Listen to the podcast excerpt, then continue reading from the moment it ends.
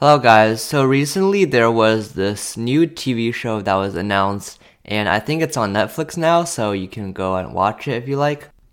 And if you're curious about what it's uh, what it is, it's basically a show called Man vs. Bee, starring the famous Rowan Atkinson, the guy who plays Mr. Bean.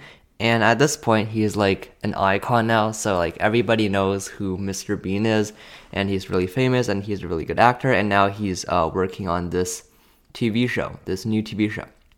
And this TV show is basically about a rich couple who hires a housekeeper who's played by Rowan Atkinson, and his name is uh, Trevor something. I forgot.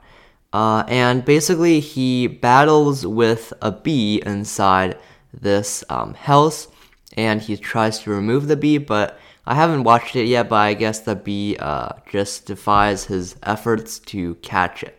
So yeah, and it's played by Rowan Atkinson, so again, the guy who played Mr. Bean.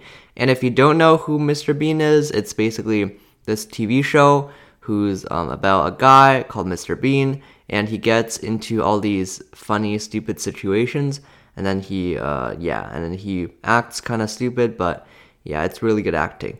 And I can predict what Man vs. Bee is roughly about. So, like, the housekeeper being funny and trying to remove the bee with ridiculous ways and then failing spectacularly.